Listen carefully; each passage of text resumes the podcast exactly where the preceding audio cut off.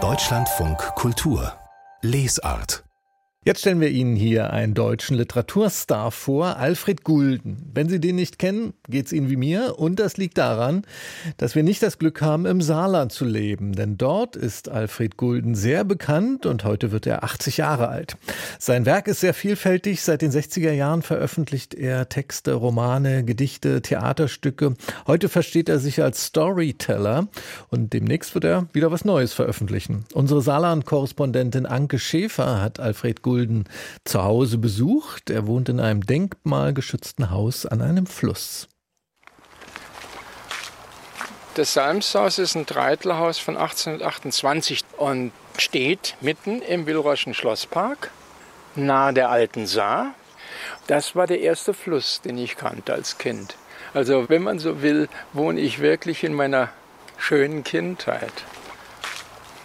Der Dichter Alfred Gulden wohnt im Saarland, genauer in Saarlouis, Wallerfangen, an einem ganz besonderen Ort, im Park der französischen Adelsfamilie Villeroy im Salmshaus.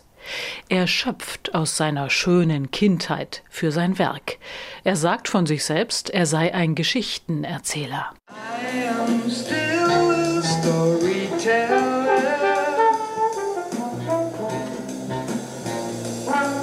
Storyteller.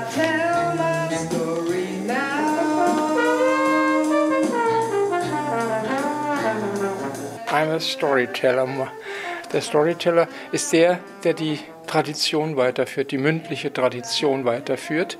Das sind die Leute, die im Prinzip Identität stiften. Seine Geschichten erzählt Alfred Gulden in Prosa, Lyrik, in Theaterstücken, Hörspielen, in Liedern, in Filmen. Bekannt wurde er in den 1960er und 1970er Jahren für seine Mundarttexte, aber dabei blieb es nicht. Immer war er unterwegs. Zwischen dem Saarland und München, zwischen dem Saarland und Lothringen. Oft hat er die USA bereist. 1982 wurde er mit seinem Roman Greyhound bekannt, der sich mit dem American Dream auseinandersetzt. Guldens Leitsatz ist, wer in seinem Winkel nichts sieht, der sieht auch in der Welt nichts. Um seine Geschichten in die Welt zu bringen, arbeitet er mit anderen Künstlern zusammen, zum Beispiel eng seit fast 30 Jahren mit dem saarländischen Komponisten und Posaunisten Christoph Tevis. Der schreibt die Musik zu Alfred Guldens Texten, hat auch den Gedichtzyklus Fall, Tod, Um vertont.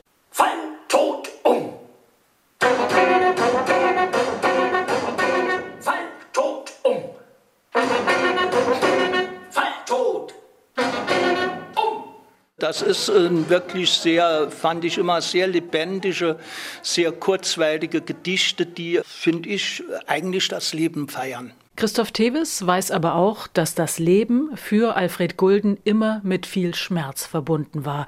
Guldens Kindheit nämlich war nicht nur schön. Mit einer Mutter, die morgens, mittags, abends, also Beten und Kirche und Gewissen und Sünde und so, das waren alles für sie ganz wichtig, für meinen Vater nicht so sehr, aber und dann war ich im bischöflichen Konvikt, sollte Priester werden und so weiter. Diese Erfahrungen verarbeitet Alfred Gulden jetzt in dem Sing- und Sprechspiel Schwarzbachbett, eine gerade neu veröffentlichte Kammeroper über eine schwierige Mutter-Sohn-Beziehung und die Wirkungen der Glaubenssätze der katholischen Kirche.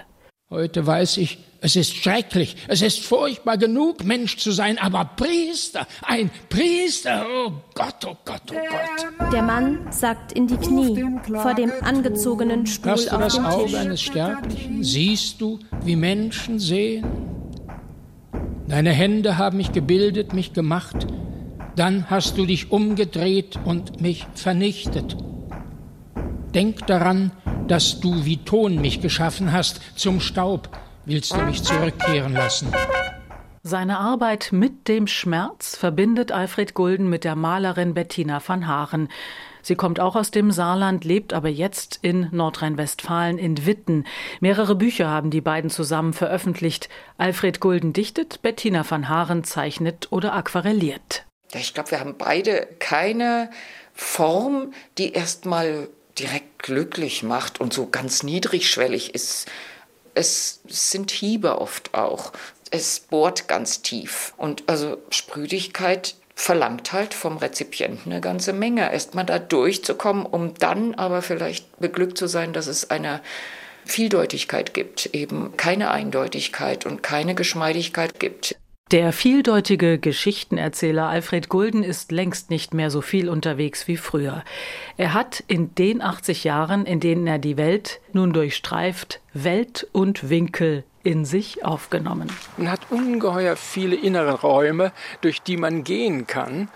In einem Leben, wie wir es, meine Frau und ich, hatten, da sind die Räume nicht leer.